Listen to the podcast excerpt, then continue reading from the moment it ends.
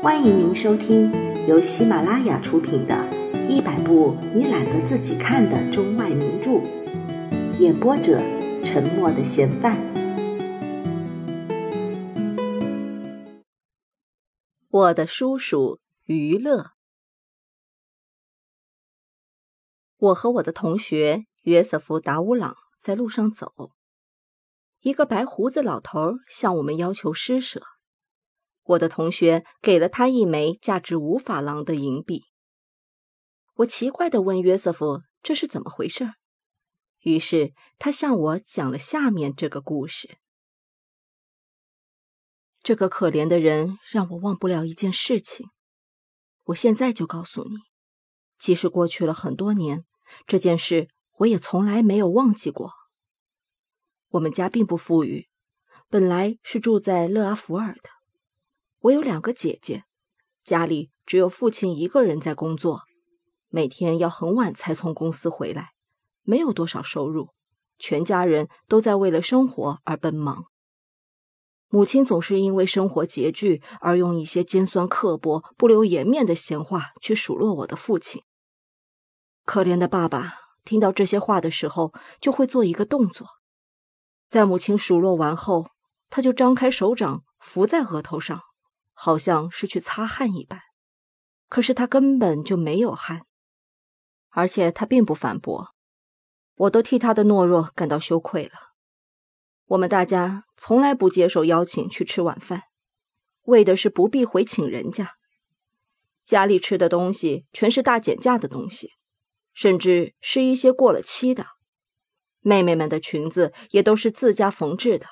为了省一点钱，也都要在选料上商量好久。我们通常吃的是浓汤和牛肉杂烩，那仿佛是卫生的和滋补的。不过，我情愿吃点别的东西。我经常会因为丢了一颗纽扣和撕破了裤子，被他们训斥一顿。不过，每逢星期日，我们就都打扮得光鲜亮丽的，到港口的堤坝上去散步。这时，父亲会穿他的大礼服，戴上顶丝光高帽，套上手套，伸起胳膊挽着母亲。母亲呢，则穿戴的花花绿绿，像是一艘挂满各种旗子、过盛大节日的海船。姐姐们也早已打扮好，特意等待出发的信号。不过，到了最后的那一刹那。总有人在爸爸的大礼服上发现一处油迹，于是我们不得不赶忙用一块浸着汽油的破布头去把它擦掉。我父亲脱下了大礼服，露出两只穿着衬衣的胳膊，他等着我们帮他把油迹擦干净。这时候，我母亲戴好她那副近视眼镜，并且脱下了那双手套，以免弄脏。稍后。我们大家都心情舒畅的上路了，姐姐们彼此挽着胳膊在前面走，她们都已经到了结婚的年龄，父母们总是愿意他们在城里多走动。我靠在母亲的左侧，她的右边由父亲护卫。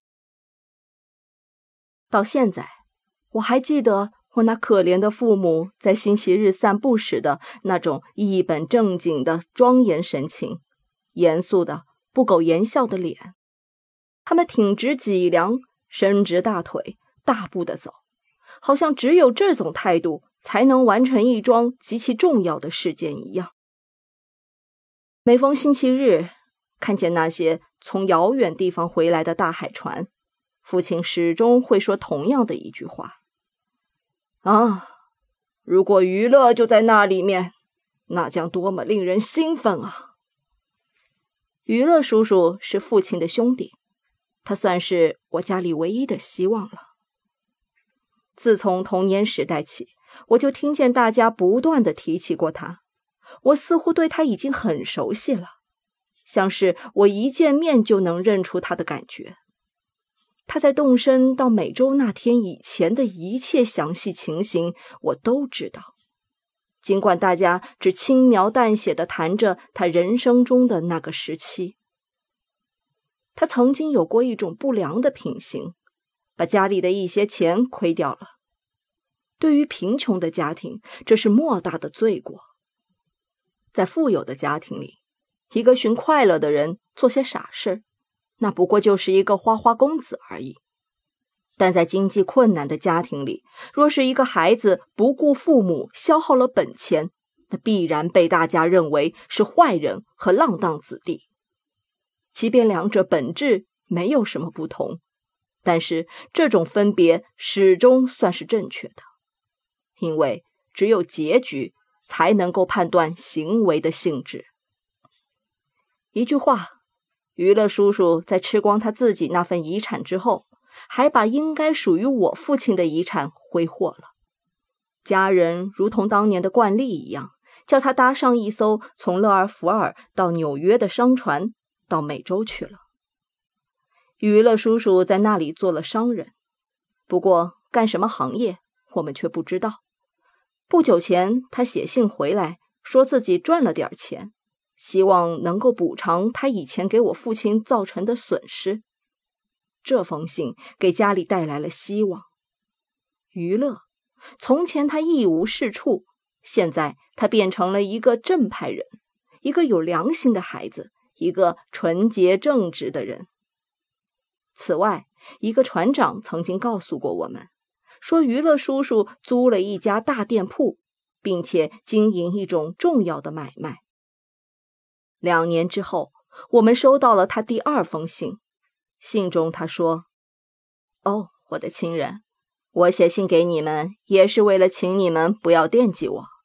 我身体很好，生意也做得很不错。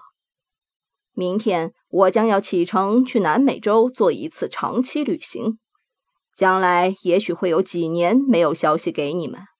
如果我没有写信给你们，请你们不必牵挂。一旦我发了财，我一定立刻回来。”希望不久就可以见面，将来我们可以一起过舒舒服服的生活。叔叔的这封信竟变成我们家的福音书了，大家不时读着，并拿给所有认识的人看。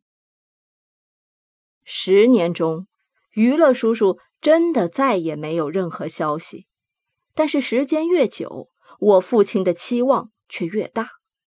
后来。我母亲也时常说，将来心地善良的余乐回来之后，我们的境况就和往常不一样了。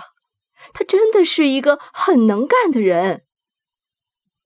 每逢星期日，看着那些像天空吐出蛇一样的煤烟的大轮船出现在水平线上的时候，我父亲就重复着他那句永恒不变的话：“啊。”如果我的弟弟娱乐就在那里面，那是多么令人兴奋的事啊！我们大家都指望着看见他扬起手帕，喊道：“哎，哦，真的是他！”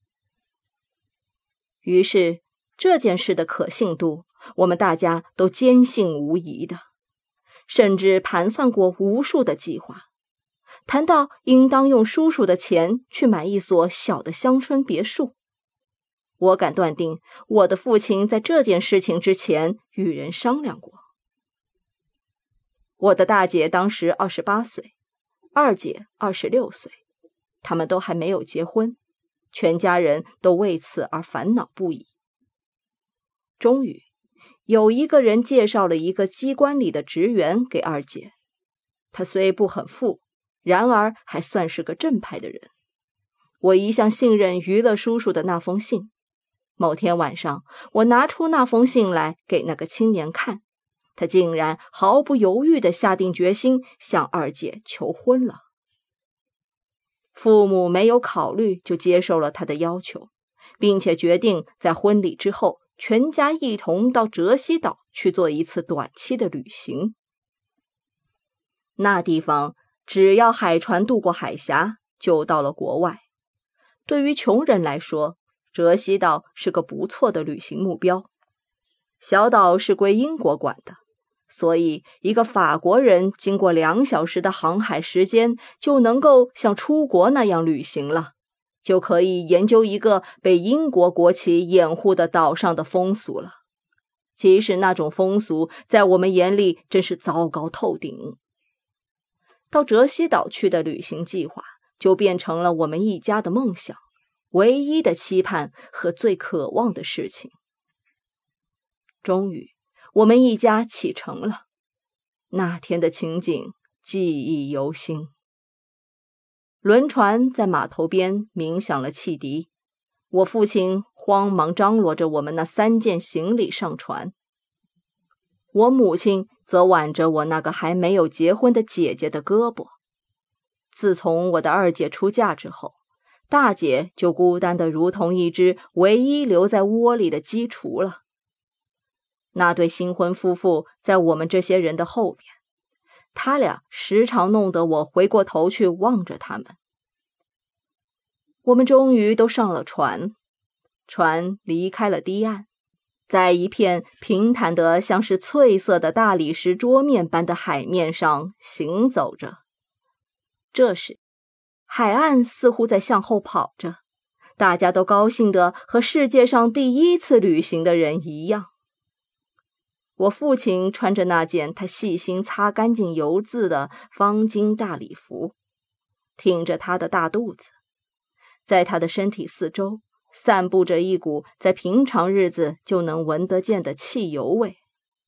突然，他看见有两个男的正在邀请两个时髦的女客吃牡蛎。一个衣衫褴褛的老水手用小刀一下撬开了它的壳子，交给一个男的。男的又递给自己的那两个女伴。他们用优雅的姿态吃起来，一面用一块精美的手帕托起牡蛎。一面又向前伸着嘴巴，害怕在裙子上留下污渍。随后，他们用最迅速的动作喝干了牡蛎的汁，然后把壳子扔到海面上去。我父亲无疑被他们那种气派、文雅、高尚的吃牡蛎的动作吸引了，于是老水手走到了我们的身边，问。你们愿意接受我的邀请，吃几个牡蛎吗？本集播放完毕，感谢您的收听。